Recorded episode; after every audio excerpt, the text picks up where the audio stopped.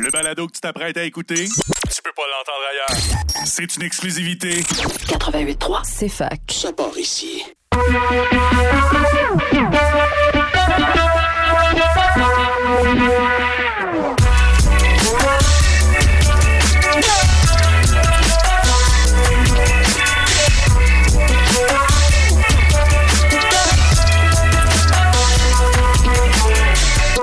Avez-vous remarqué qu'il fait chaud en Estrie?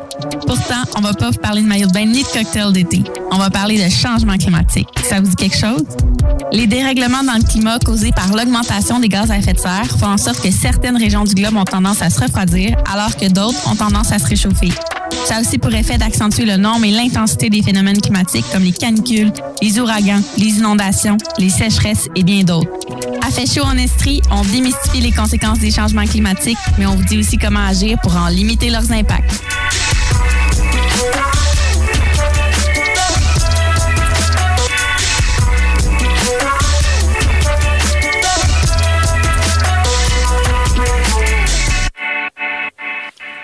Eh bien, bonsoir, chers auditeurs et chères auditrices. Alors, bienvenue au cinquième épisode de Fait chaud en Estrie la.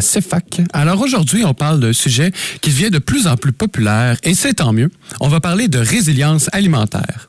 Et heureusement pour aujourd'hui, nos discussions vont être beaucoup plus optimistes que d'habitude, que les dernières fois, étant donné qu'on va parler de résilience, on va parler de beaux projets, de belles initiatives à travers le Québec. Et euh, il y en a plein qui se développent, alors c'est une super bonne chose. Et comme d'habitude, je suis en compagnie de Jacob. Salut! Ça va bien, Jacob? Ouais, super. Alors, euh, qu'est-ce que toi, ça t'allume? euh, Oh, c'est moi, qui, c'est moi qui ai eu l'idée pour cette émission-là, cet épisode-là en particulier. C'est, je suis vraiment content d'avoir une, euh, une personne qu'on va interviewer super intéressante. Puis euh, j'ai hâte qu'on vous en parle un peu plus. Et toi, Daphné? Oui, ça va, ça va. Euh, encore un beau sujet, là. Euh, J'ai hâte qu'on en parle. Puis euh, on a un invité spécial aussi, euh, en plus de l'invité qu'on va interviewer. Fait que euh, c'est cool, on va avoir une belle soirée. Et euh, oui, super. Et on a un autre invité, et c'est Frédéric Lacroix, Salut, salut. un revenant. Ouais, exactement. Puis ben, merci de l'invitation. Puis moi aussi, euh, j'ai vraiment hâte. J'ai quand même un intérêt fort euh, à tout ce qui touche l'alimentation puis l'agriculture. Donc, euh, j'ai hâte de voir ça. Super. Alors, euh, c'est parti. Débutons avec la résilience alimentaire. Alors, depuis le début de la pandémie, on parle beaucoup d'autosuffisance alimentaire au niveau du Québec.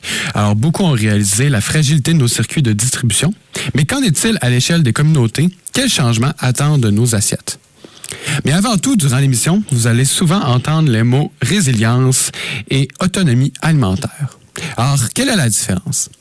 C'est très simple. On peut résumer la- l'autonomie alimentaire par le fait de subvenir aux besoins alimentaires de sa communauté de petite à grande échelle.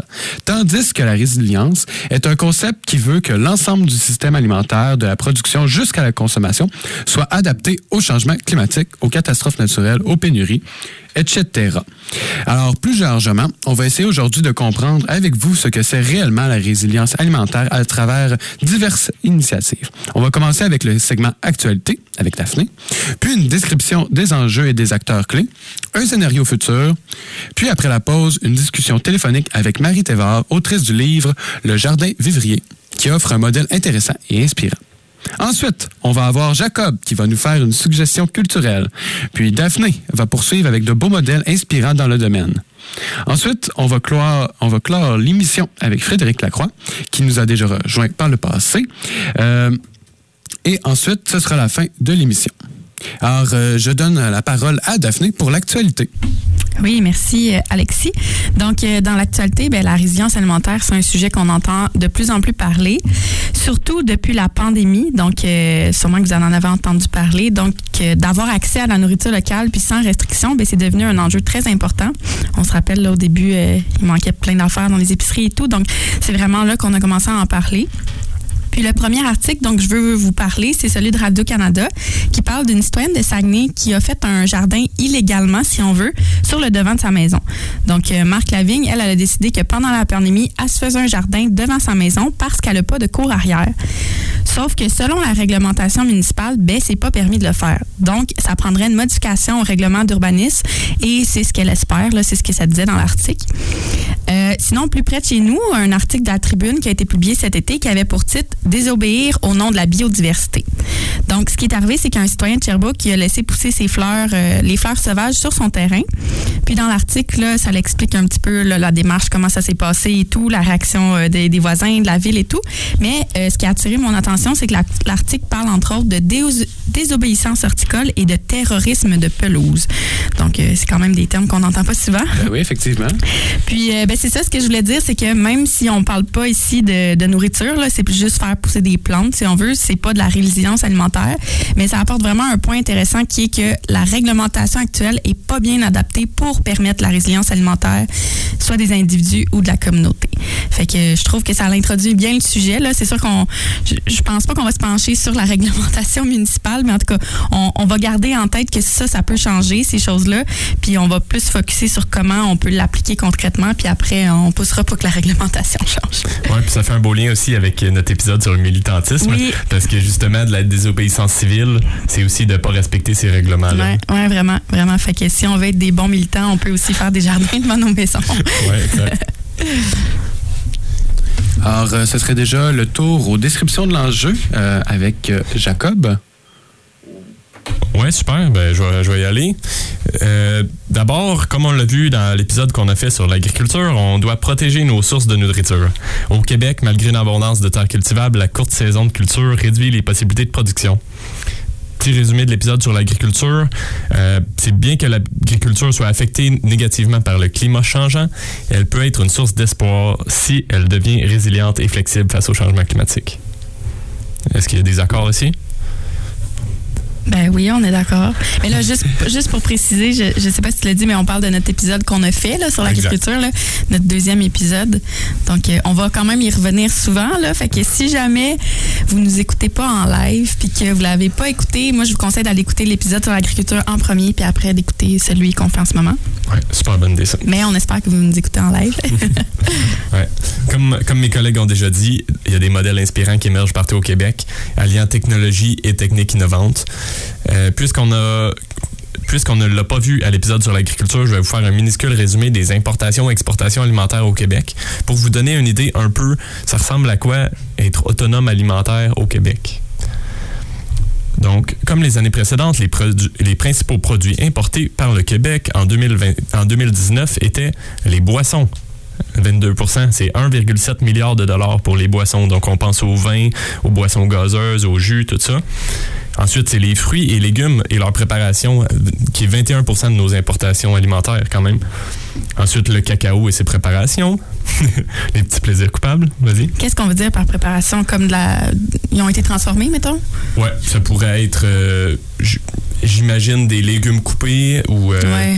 des, Des purées de, lég- de, de fruits, des choses ça, comme ça. OK. des cannes de, de Ouais, conserve. Là. OK, Ouais, c'est bon. dans ces sens-là. Mais, mais quand même, au, au Québec, on produit beaucoup de légumes qu'on met en conserve, le maïs, les tomates, des choses comme ça. Fait que c'est déjà bien, mais on pourrait s'améliorer. Ensuite, euh, poissons et fruits de mer, c'est 8% quand même de nos importations Oh, alimentaires.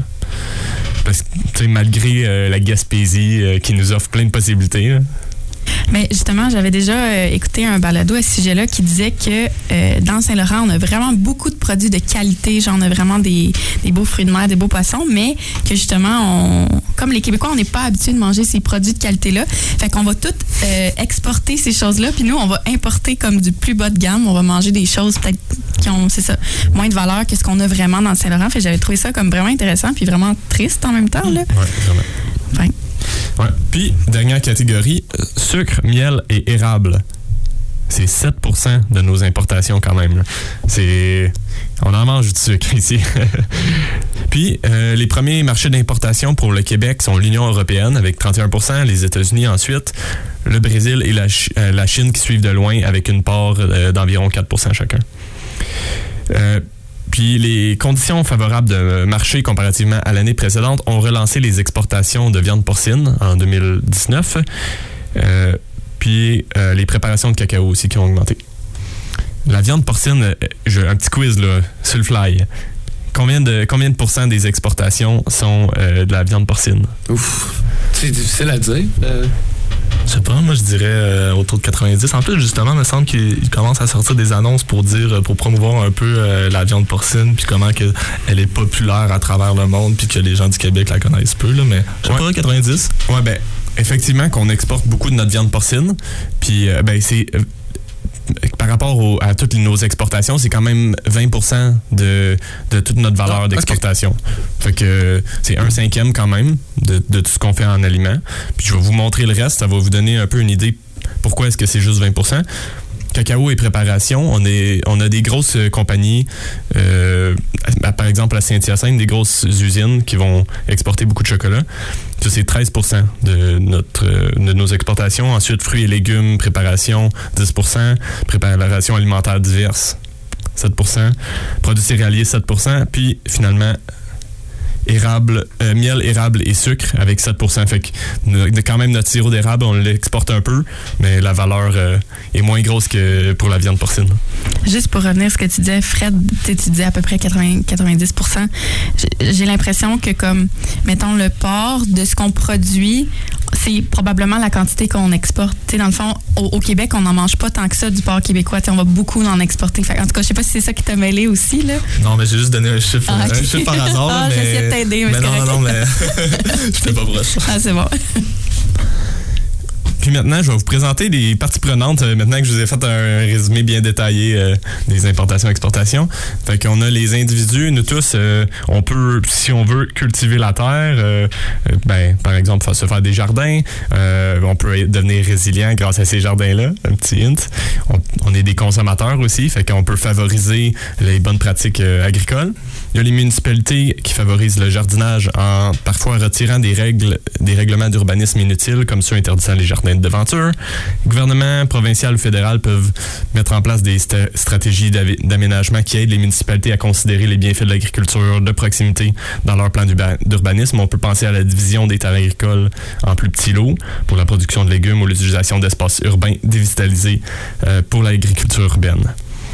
Puis finalement, les employés en agriculture, on parle non seulement des cultivateurs, mais aussi des agronomes, des ouvriers en serre, des techniciens en, en comptabilité, aménagistes paysagers. Puis ça fait beaucoup de gens, ça, qui travaillent en agriculture, culture, mais ils sont vraiment euh, un petit pourcentage. Je pense que c'est 1 ou 2% de la population. euh. Ah, seulement? Ouais. OK. Alors euh, voilà, je te laisse la parole. Oui, alors ce sera maintenant le scénario futur. Alors, place au théâtre. Bon matin, Léopold Junior. Ah, bon matin, maman. Ouf, t'as pas l'air réveillé, toi. Tu t'es encore couché tard parce que tu jouais dans la forêt hier? Ah, ben oui, mais j'avais fait tous mes exercices avant. Bon, allez, va, vas-y, là, go, tu vas être en retard à l'école. Tiens, j'ai fait ton plat principal, mais il va te manquer deux, trois légumes là, pour ta salade, puis aussi un fruit pour ta collation. Mais comme d'habitude, là, tu passeras au coin de la rue pour ramasser qu'est-ce qui te manque. Mais fais vite, là, je veux pas que tu sois en retard. Promis. Léopold Junior sort de la maison et rejoint son ami Jean-Jonathan sur le sentier. Salut Léo! Hey, salut Jean-Jo. Toi aussi, il te manque des trucs pour le dîner? Ben oui, mon papa a encore oublié de me faire un lunch. Au moins, je peux choisir ce que je mange dans ces coins-là. Ouais, je comprends. Bon, on va ramasser ce qu'il nous manque. Ouais, j'espère qu'il reste des concombres. Bon, on est arrivé. Au moins, c'était pas si loin et que c'est sur le chemin de l'école. Oh! Hey, regarde la grosse tomate bien rouge là-bas. Hein, full grosse, tu partages? Euh. Oh, OK, là, mais contre une de tes carottes. Deal. Bon, là, j'ai mes épinards, j'ai ramassé ma moitié de tomate, quelques radis pour ma salade et un petit plat rempli de framboises pour la collation. Ding, dong, dong, ding. Vite, on va être en retard pour l'école! Alors, petite pause pub et on vous revient après la pause. Eh bien, c'est déjà le retour euh, pour faire chaud en Estrie avec euh, Jacob, Daphné, Frédéric et Alexis, moi-même. Alors, euh, je voulais qu'on fasse un petit retour sur le scénario futur. Oui, dans le fond, ben, j'avais quelques petites questions, là, comme d'habitude, qu'on débriefe un peu notre scénario. Fait que euh, je me demandais, est-ce que c'est comme ça que vous voyez réellement le futur du Québec quand on parle de, résilience alimentaire, de quelque chose d'aussi positif que ça, d'aussi simple que ça, en fait? J'étais curieuse de savoir votre opinion. Je pense que c'est quand même, euh, assez beau de, de justement là, avoir des forêts, des forêts, nourricières, mais aussi des jardins nourriciers, que ce soit en ville, mais aussi en, milieu rural, justement pour que les gens puissent, quand ils n'ont pas d'aliments, ils manquent d'aliments, aller piger là-dedans.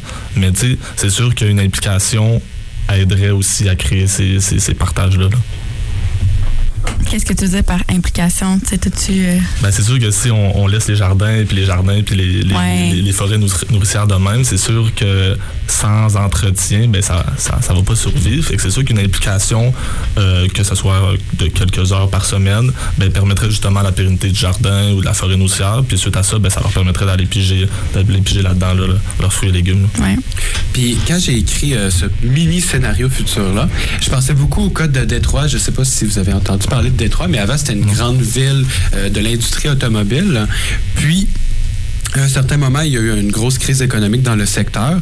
Puis après ça, il y a vraiment eu une grosse explosion de euh, la pauvreté dans la ville. Il y a eu beaucoup de, de, résidences et d'immeubles qui ont été abandonnés, tout ça. Alors c'était vraiment un endroit propice à la criminalité, puis à la, à la pauvreté, tout ça. Et une des choses que la ville a faites, c'est de créer des jardins communautaires dans ce genre-là. Alors je trouvais que c'était vraiment pertinent, puis que ça a vraiment permis à, cette communauté de se recréer, de resserrer des liens, puis ensuite de lutter face à la pauvreté et à la famine. Puis, euh, selon vous autres, quelle tendance on doit prendre pour se rendre là? Tu sais, ça prend des actions, là, veut, veut pas, si on veut atteindre ça? Je sais pas, Jacob, tu Ouais, ben, c'est déjà intéressant ce qu'Alexis nous dit là, sur la communauté. Je pense que un meilleur tissu social, ça va aider à ce que les gens le goût de participer à ça. Euh, en ayant ton petit, ton petit chez toi, ton petit jardin, mais ben, tu travailles, puis euh, c'est tout.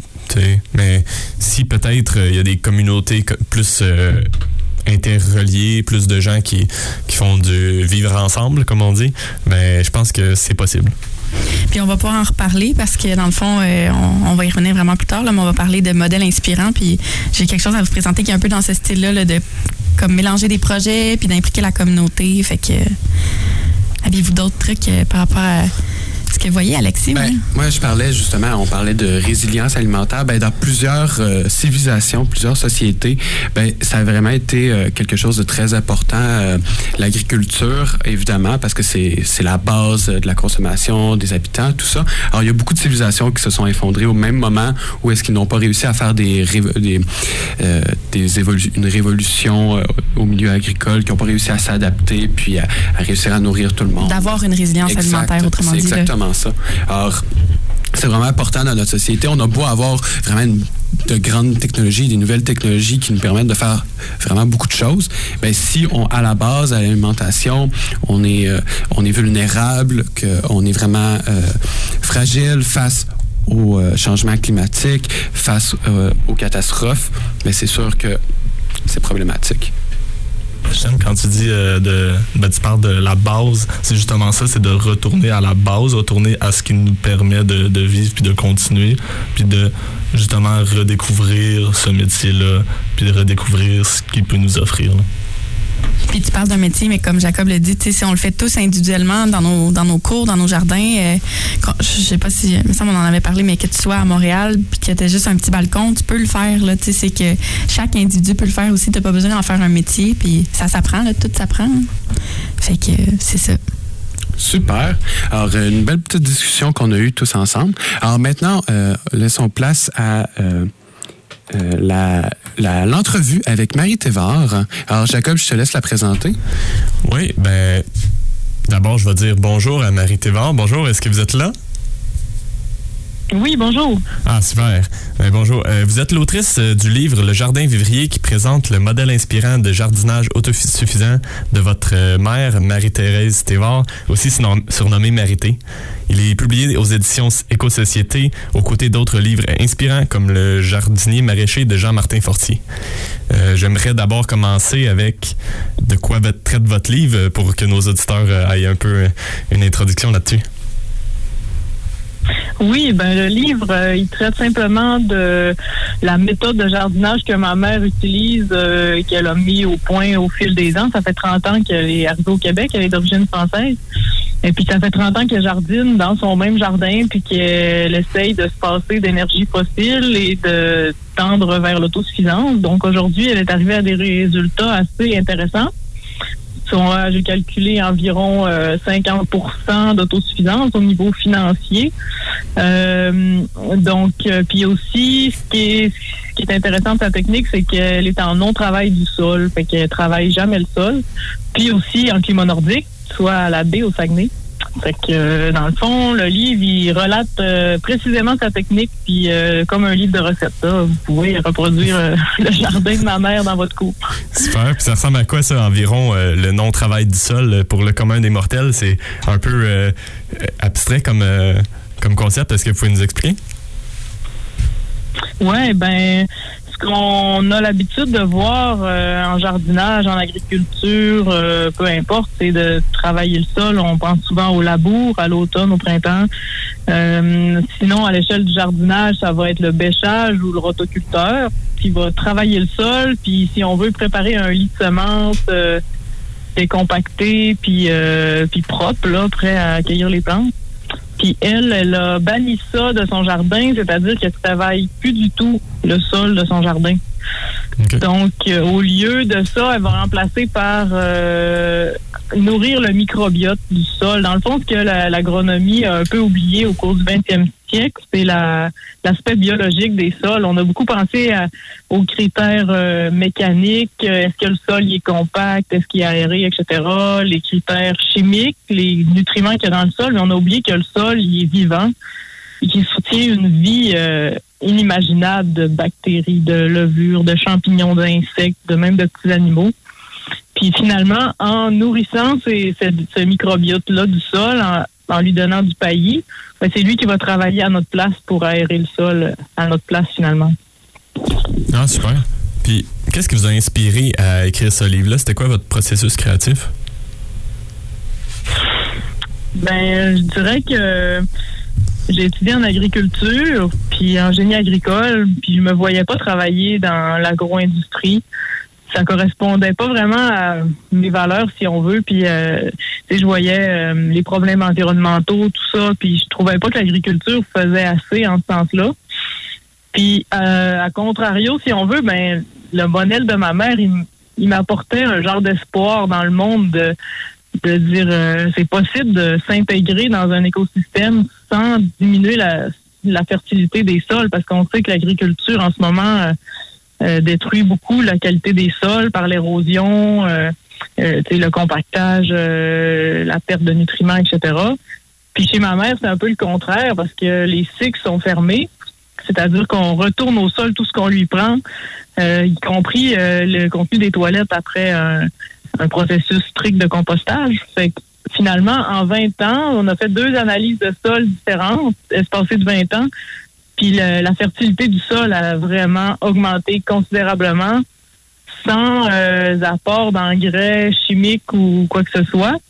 Donc, ça m'a vraiment comme donné de l'espoir de genre, OK, ça, ça se peut un, un modèle agricole où on, notre présence dans un environnement est bénéfique pour l'écosystème.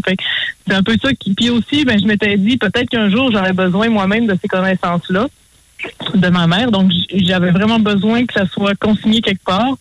Puis ça allait de soi de, le partager par la publication du livre. oui, ouais, vraiment. Puis justement, en parlant d'inspiration, euh, j'ai trouvé vraiment intéressant que les repas chez Marité soient des moments de rassemblement. Euh, vous indiquez dans votre livre que même, ses même quand ses enfants sont pas là, Marité nourrit grâce à son jardin environ cinq personnes. C'est qui ces gens-là? Puis c'est quoi l'importance du partage dans son modèle? Ben, c'est sûr que il y a plusieurs visions de l'autosuffisance. Là, on entend souvent parler du survivalisme. Là, du gars qui va se faire un bunker puis entasser des cannes pour euh, sa, survie à lui. Puis il y a aussi la survie, euh, la survie, l'autonomie au niveau euh, communautaire, au niveau sociétal même. Puis Marité est beaucoup plus dans une optique de partage, là, de de partage, de partage des connaissances, euh, même de partage des produits du jardin. Donc, euh, la table, la maison est toujours ouverte à plein de visiteurs, puis beaucoup de woofers aussi, en fait, du woofing. Là. Je sais pas si vous connaissez un peu. Euh, est-ce que vous pouvez l'expliquer aux, auditeurs, oui? C'est une méthode de voyager sur les fermes biologiques. partout dans le monde. Il existe un site Internet où on peut s'inscrire, les fermes peuvent s'inscrire, puis le site fait le, le relais entre les deux. Puis en gros, les voyageurs sont nourris, logés euh, sur la ferme en échange de leur travail. Puis ils font aussi partie là, de la famille, de la vie, euh, de la vie de la communauté pendant ce temps-là. Donc euh, c'est un modèle qui, qui marche très bien ici sur la ferme. qui c'est des gens qui nous aident beaucoup dans le jardin, puis qui apprennent aussi beaucoup de leur expérience, puis qui est très très enrichissant pour tout le monde. Donc, euh, c'est une des manières de partager euh, les connaissances puis le mode de vie. Ah, super. Puis, en parlant de partage, euh, vous avez structuré le livre en mois pour qu'il soit comme un manuel où c'est facile de s'orienter selon la saison actuelle. Est-ce que vous croyez que certaines étapes vont être décalées dans le futur à cause des changements climatiques? Un petit lien avec notre émission en ce moment? Ben, ça, c'est une grosse question. Là. si on se fie aux prévisions des, des scientifiques, euh, on a tendance à croire que oui. Là, d'ailleurs, euh, juste cette année, il n'y a pas encore gelé dans le jardin. Euh, les courges sont encore dehors, les tomates, les poivrons. C'est incroyable. D'habitude, ça gèle au début septembre. Fait qu'il y a déjà là deux mois de décalage. Fait que vous dites un peu dans le futur dans votre question, mais c'est on est quasiment rendu là. Fait que, à quel point ça va être décalé les saisons, c'est dur à prévoir, mais tu sais, l'année passée, on a quasiment pas eu de neige au Saguenay. c'est quand même, euh, quand même inquiétant, c'est sûr. Oui, c'est surtout imprévisible parce que on peut pas carrément barrer ce qui est écrit dans, votre livre. OK, non, c'est pas novembre, ce mois-là, finalement, c'est décembre. Mais non, parce que ça va changer d'une année à l'autre, c'est ça? Ouais, c'est ça qui est le pire, je pense. Puis, euh, j'ai une autre question euh, un peu euh, en marge de ça. L'alimentation chez Marité est principalement végétarienne. C'était quoi la raison de ce choix-là? Peut-être que les auditeurs sont intéressés. Oui, ben Marité, elle avait lu un livre à l'aube de sa vingtaine. C'était Vivre sain. Ça parlait de l'alimentation fraîche et vivante le plus possible, puis pour la santé finalement. Puis ça prônait aussi le végétarisme. Puis euh, ma mère est très sensible aux questions euh, de l'agriculture industrielle, des abus de l'élevage industriel. Puis euh, en même temps, elle voulait une alimentation fraîche. Donc pour elle, la manière d'avoir une alimentation plus fraîche possible, c'est de la produire à côté de sa porte. Puis c'est plus facile de produire des légumineuses que de la viande. Puis pour elle, il était hors de question d'acheter de la viande d'élevage industriel. Puis on, on voit qu'il y en a de plus en plus en ce moment d'élevage euh, paysan là, disponible sur les tablettes, mais c'était pas le cas à l'époque. Puis euh, finalement, ben, elle, a réussi à avoir une alimentation végétarienne euh, vraiment complète. Là. Puis c'est surtout c'est une question de valeur, puis une question de ben, de goût. elle aime pas forcément, c'est pas une grosse, pas attirée par la viande, disons. Puis euh, aussi, ben, par souci, c'est ça, de l'impact sur les animaux puis sur le l'environnement en général de, l'élevage. OK, super. Wow. C'est vraiment inspirant. en tout cas, puis euh, en fait, on va aller à une petite pause euh, musicale, puis on va revenir dans environ trois minutes. On va continuer l'entrevue. Ça vous va? Oui, ça marche. À tantôt. Super, salut.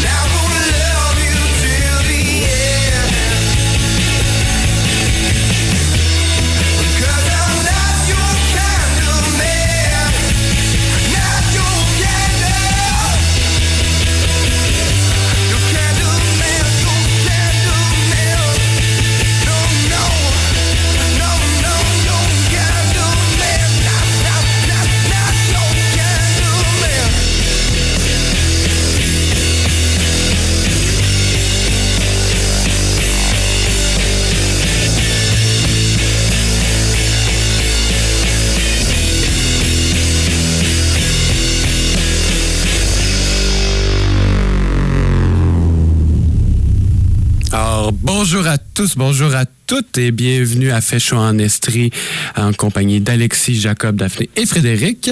Alors, euh, nous étions en entrevue avec Marie Thévard. Alors, on va continuer. Alors, Jacob, je te laisse le micro. Yes.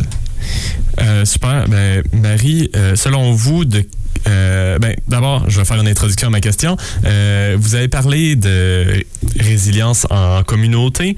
Euh, puis selon vous, de quelle grosseur devrait être une communauté pour qu'elle puisse s'autosuffire ou du moins être confortable, mettons, avec les légumes, comme, comme vous dites, avec 50 de, de votre... de votre alimentation qui est produite sur place, ça serait quelle grosseur de communauté? Hmm, ben, c'est une bonne question. C'est sûr que pour 50% d'autosuffisance, euh, nous, ma mère y arrive chez elle, là, sur son petit terrain qui est pas un lot agricole, là, c'est juste un petit terrain de dimension euh, résidentielle. Euh, après ça, pour qu'une communauté s'autosuffise à 100% ben, tu sais, l'autosuffisance, c'est quand même vaste, là. Autosuffire à quel point? Tu sais, il y a l'alimentation, mais il y a aussi le logement, le vêtement, puis qu'est-ce qu'on veut euh, comme niveau de confort aussi. Puis, tu sais, est-ce que dans un village, on peut avoir toutes les industries euh, manufacturières? C'est une vaste question. Mais je dirais, euh, eh ben, instinctivement, si on veut... euh, que ça serait peut-être l'échelle d'un village, tu sais, que originairement dans les campagnes, ben, on se regroupait euh, sous des tailles de villages de peut-être 100, 200 personnes, euh, peut-être de, de, de tailles variables. Mais euh, c'est sûr que c'est en communauté qu'on y arrive le mieux pour avoir euh, des œufs, euh, du lait, un peu de viande, des produits transformés, des céréales, des légumineuses, des légumes, des fruits si on veut, avec les produits qui vont avec. C'est vraiment beaucoup de travail, puis on peut comme ça se partager les tâches, puis s'il y a une entreprise, une micro-entreprise de fromage ou une petite boulangerie, ben euh, c'est comme ça qu'on arrive à nourrir tout un village, là, pour qu'un un village se nourrisse lui-même finalement. Ouais, ouais. C'est un peu ça ma réponse. euh.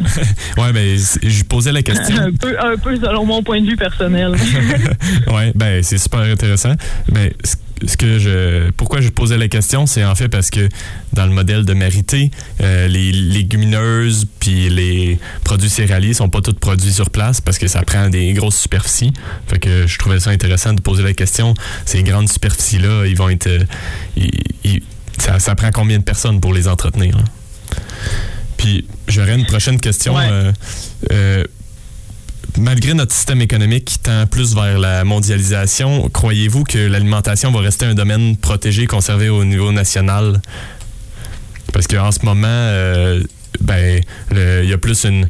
On achète, on importe puis on exporte beaucoup de produits. Est-ce que c'est, est-ce que ça va être protégé? Comme là, on, pense aussi au porc, là, qu'on on en exporte beaucoup, on en produit beaucoup, alors que ces terres-là pourraient être utilisées pour autre chose. Ouais, ben ça, ça va dépendre de notre volonté politique euh, à tous et toutes, puis pas seulement nos politiciens, mais aussi euh, aux citoyens. J'allais dire aux consommateurs, mais euh, un citoyen, c'est plus qu'un consommateur, c'est aussi, il y a aussi une voix là-dedans, là, au niveau politique. Puis c'est un peu à nous de décider, mais tu sais, c'est sûr qu'on l'a vu un peu pendant la pandémie, quand la Russie elle a décidé de de de- d'arrêter ses exportations de blé. Euh, la planète, elle a eu peur un peu. là. Il y a des coins du monde qui ont eu faim.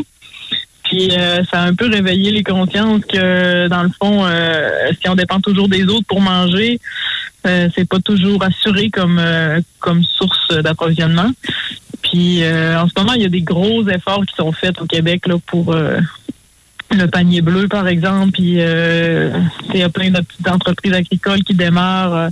et on, on sent qu'il y a vraiment un retour à la terre. Puis euh, euh, même au niveau euh, politique, si on veut structurel, a- on sait qu'il y a des tarifs d'Hydro-Québec qui ont été réduits pour les serres.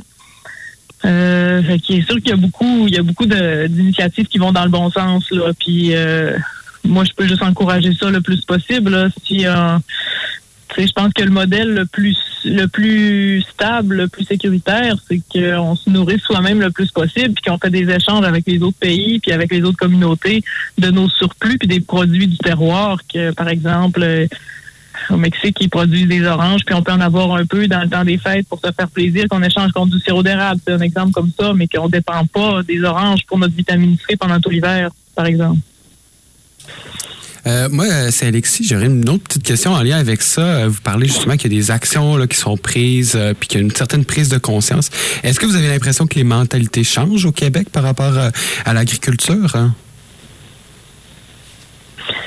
Ben, c'est sûr qu'on le constate. Ouais. On le constate euh, euh, par le public. Là, en sortant le livre, justement, c'était pas du tout prévu qu'il sorte pendant la pandémie. J'avais décidé de l'écrire avant, mais finalement, on a vraiment vu euh, un genre de mode là, tu sais, pour l'autosuffisance. Les prix des terres en campagne ont explosé parce qu'il y a un genre d'exode urbain. Puis euh, tout le monde se remet euh, au jardinage, puis les, les j'ai un ami qui est semencier qui a fermé son site au printemps, euh, à l'hiver dernier parce qu'il y avait, il était d'accord il avait plus de stock de semences.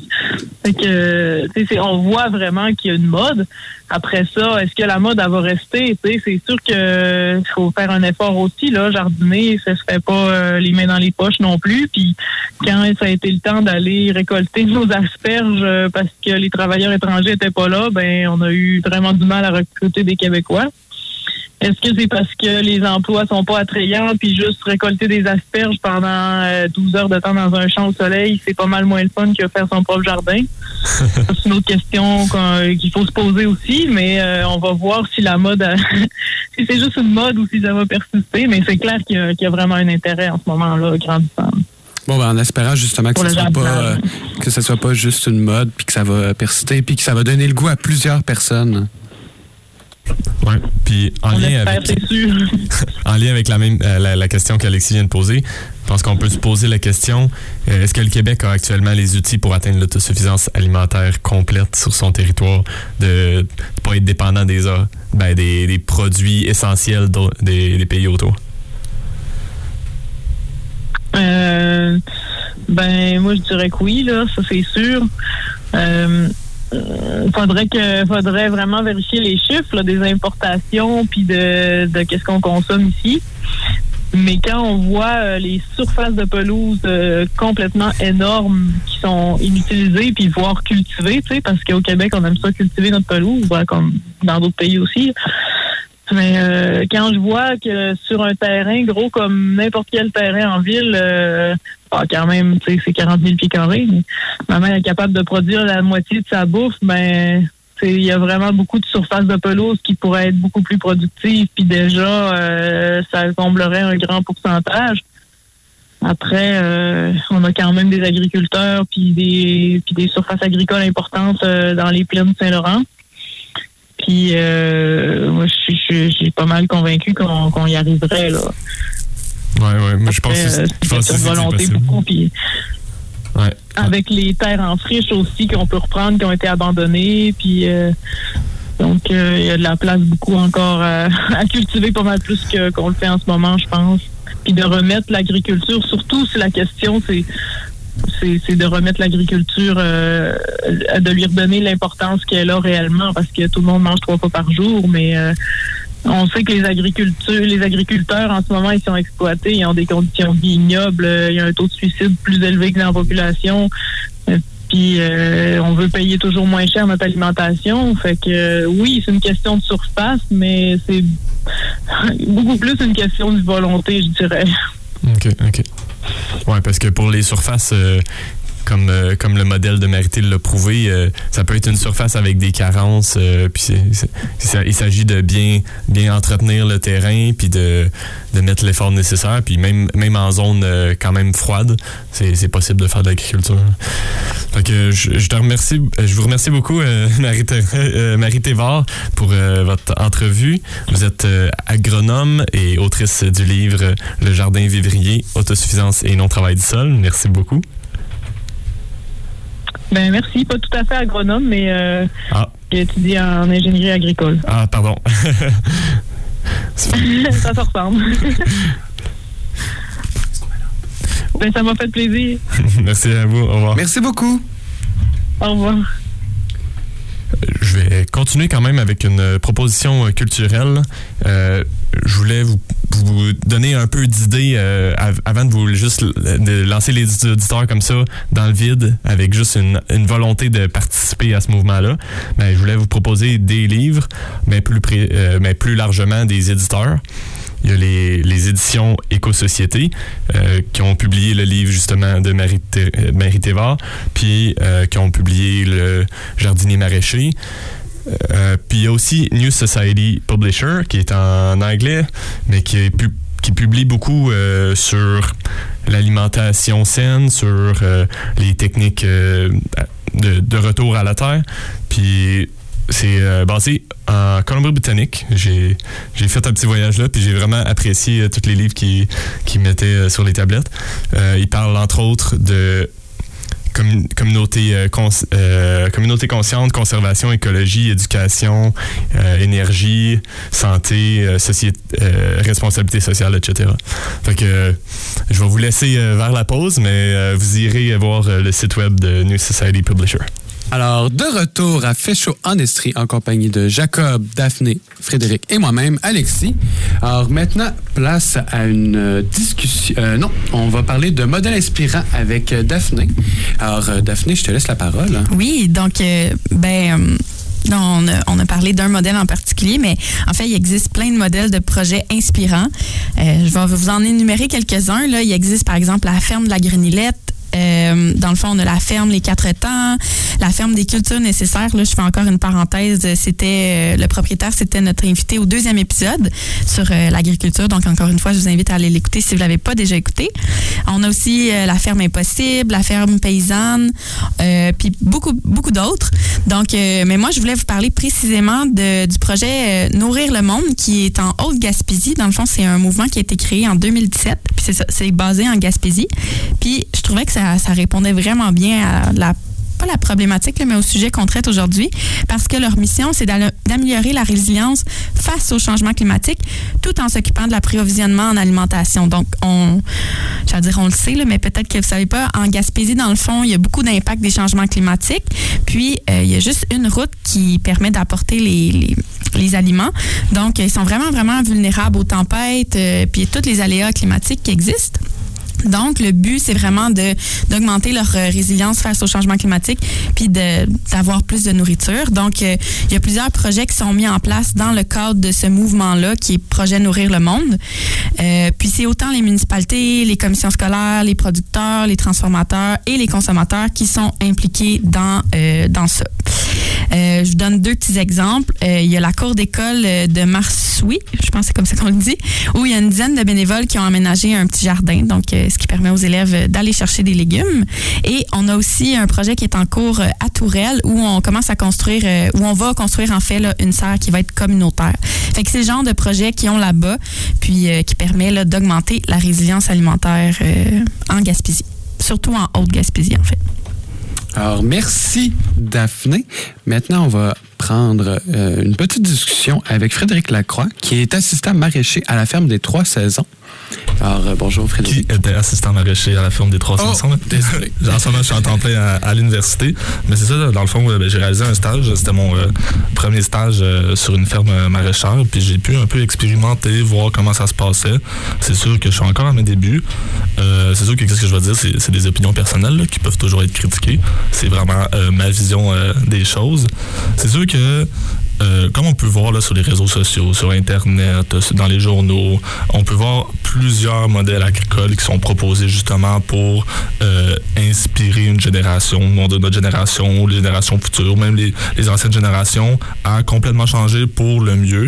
Mais c'est important de savoir aussi que chaque région euh, dans le fond, chaque région obtient, pas obtient, mais ont leur propre microclimat qui sont liés à ces régions-là. Les sols sont différents d'une région à l'autre. Il y a la biodiversité aussi qui influence vraiment, qui peuvent être vraiment différents d'une région à l'autre.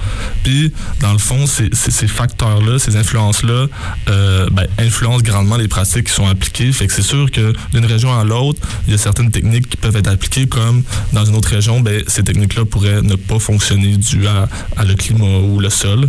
Fait que c'est sûr, oui? Ben, moi, j'ai vu un modèle euh, sur Facebook. C'est des conteneurs euh, avec des serres verticales dedans. Ça, ça peut se mettre n'importe où. Est-ce que ce serait un modèle intéressant? Ouais, ouais, clairement. J'en ai pas entendu parler. C'est la première fois que, que, que j'en entends parler, là, mais Ben, en fait, j'étais là pour. je, je- je fais les deux côtés de la médaille parce que, en fait, je trouve c'est quand même inspirant comme modèle parce que oui, ça fait des grosses productions, mais ça, ça reste de l'agriculture euh, euh, qui est traitée avec euh, des intrants chimiques. C'est ça. Puis est-ce que c'est est-ce qu'on veut vraiment dénaturaliser notre agriculture? Faut se poser la question. Ouais. c'est sûr, c'est sûr. Puis c'est aussi à voir si les agriculteurs, mais aussi les travailleurs veulent travailler avec ce type de, de, de, technique-là. là. Ça, reste à voir. Puis ben, c'est ça. C'est- sûr que, comme j'ai dit, il y a plusieurs modèles qui sont proposés, mais c'est sûr qu'une diminution des machineries lourdes, une diminution du travail du sol aiderait grandement justement à la régénération du sol, à permettre aux micro-organismes, un peu comme euh, Marie euh, en a parlé tout à l'heure, à justement permettre à ces micro-organismes-là de se créer puis de d'échanger avec les sols puis les, dif- les différents nutriments. C'est sûr aussi qu'une diminution des pesticides chimiques, là, on le sait, là, que c'est ça serait ça serait l'essentiel. Euh, puis, ça permettrait aussi de, diminuer les expositions euh, ben, des fermiers, là, des fermiers qui, qui, qui appliquent ces, ces pesticides-là, sachant aussi que c'est quand même très nocif euh, aux écosystèmes, ce soit aux pollinisateurs, aux oiseaux, aux petits insectes ou, comme j'ai dit, aux, micro-organismes. Puis ben, ça permettrait de réduire les dégâts à long terme parce qu'on sait que ces produits-là restent quand même assez longtemps au sol. Fait que, le but premier, c'est sûr, ça serait d'offrir des terres cultivables aux générations futures, aux générations futures, pour justement permettre de faire pousser en quantité quand même des aliments euh, de qualité, puis aussi locaux, puis offrir ça ben, à nos communautés. Euh, c'est ça, c'est sûr que comme je l'ai dit, les- la, chaque fermier vit une situation particulière qui peut soit lui empêcher de, ben, tu sais, empêcher entre guillemets, mais qui peut le freiner à appliquer certaines techniques en se disant, ben, je pense pas que ça va marcher, ça fait longtemps que, je fais ça de cette manière-là, mais c'est sûr qu'il y a toujours des alternatives à, à, adopter. Justement, un frein, est-ce que ça peut être euh, la quantité de roche dans le champ? Non, non. Je pense que justement, c'est ça. euh, Cet été, j'ai- travaillé sur une ferme où que il y avait, euh, il y avait beaucoup de roches. Puis c'était c'était la beauté de cette ferme-là, c'est que avec le temps, ils ont, ils ont décidé de travailler avec les roches. Donc c'est un peu comme leur ami. Puis, tu sais, dans un sens, oui, ça dérange. Attends, comment on peut être ami des roches en agriculture? Il faut que tu m'expliques. Ben, dans le fond, les roches apportent une certaine chaleur au sol, euh, surtout en début de saison. Donc, euh, ben, le sol dégèle plus rapidement. Puis suite à ça, ben, c'est sûr que ben, les, les- les- premiers plants qui sont transplantés en champ ben, vont apprécier ça, cette chaleur-là. Fait que c'est vraiment euh, apprécié des fermiers. C'est sûr aussi que, ben, vu que ça apporte beaucoup de chaleur, ben, les sols ont aussi beaucoup, ben, ont besoin de beaucoup d'eau. Fait que c'est sûr qu'il y a ses points négatifs puis ses points positifs, mais ils savaient qu'il avait pas le choix de travailler avec eux, avec ces roches-là. Fait que c'est la, beauté de ça. Je pense que c'est toujours possible de travailler euh, avec, euh, avec ça. Là. Vraiment. Puis sinon, c'est ça, là, c'est- sûr que, tu pour, pour adopter des techniques un peu plus durables, ben c'est sûr, ce serait de diminuer justement, comme, comme je l'ai dit, un peu les machineries lourdes ou certaines techniques. Et donc, ça, ça, ça apporte un, certain, un certain défi du fait que, ben, il faut plus de main-d'œuvre, plus de travailleurs, plus de gens qui s'impliquent sur ces fermes-là. Puis c'est sûr que en ce moment, euh, il y a quand même, on peut le dire, une pénurie de main-d'œuvre euh, dans le milieu agricole. Fait que c'est sûr que, dans un sens, il faudrait une- d'une certaine façon une exode urbaine pour euh, justement euh, ben, avoir plus de gens dans les champs puis euh, permettre un peu cette transition-là. là. Ouais, ben, je pense que le modèle de, de ferme euh, des 300 sons était intéressant parce que ça l'attirait les gens. là. Il n'y avait pas de la difficulté à aller chercher des bénévoles puis des employés. Fait que ça, c'est vraiment cool. Puis euh, je pense qu'on est proche de notre conclusion. Est-ce que tu avais quelque chose à rajouter? Ouais, ben c'est juste, c'est juste du fait que, tu sais, euh, tout, ce que j'ai proposé, ben, ça permettrait justement d'une une certaine résilience alimentaire qui euh, se créerait soit à l'échelle provinciale ou à l'échelle nationale. Puis, dans le fond, ça permettrait euh, cette, transition-là d'offrir des aliments, que ce soit des fruits ou des légumes de qualité, mais aussi locaux, tout au long de l'année. Bon, ben merci beaucoup, Frédéric. Alors, euh, j'ai un peu l'impression que euh, durant euh, nos émissions, euh, la conclusion, c'est un peu toujours la même, qu'on on se répète un peu, qu'en bout de ligne, les solutions, c'est d'avoir des communautés plus fortes, qu'on peut un peu plus, il faut être plus en contact avec les autres, communiquer, prendre des grands changements radicaux, puis que tout le monde soit impliqué, que ce soit les gouvernements, les entreprises, les agriculteurs, les individus, évidemment. Alors, J'espère que ça va être ça pour la résilience, pour la résilience alimentaire euh, dans les prochains temps, qu'on va parvenir justement à resserrer des liens, à créer des réseaux de fermiers, à créer des réseaux de distribution qui sont beaucoup plus euh, euh, dans la réalité, on peut dire, puis dans les besoins réels des gens, puis de, de, de la nature aussi, là, des, euh, des besoins écologiques.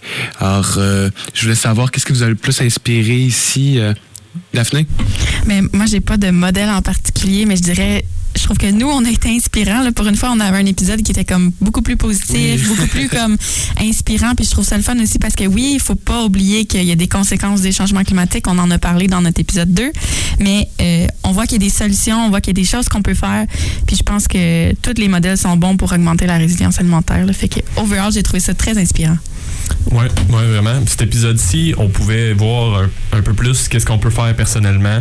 Parce que j'ai l'impression que malgré que dans tous les, épisodes, on dit tu peux faire quelque chose personnellement, on est en environnement, on le sait ce qu'on peut faire, mais ça, c'est vraiment concret, j'ai l'impression.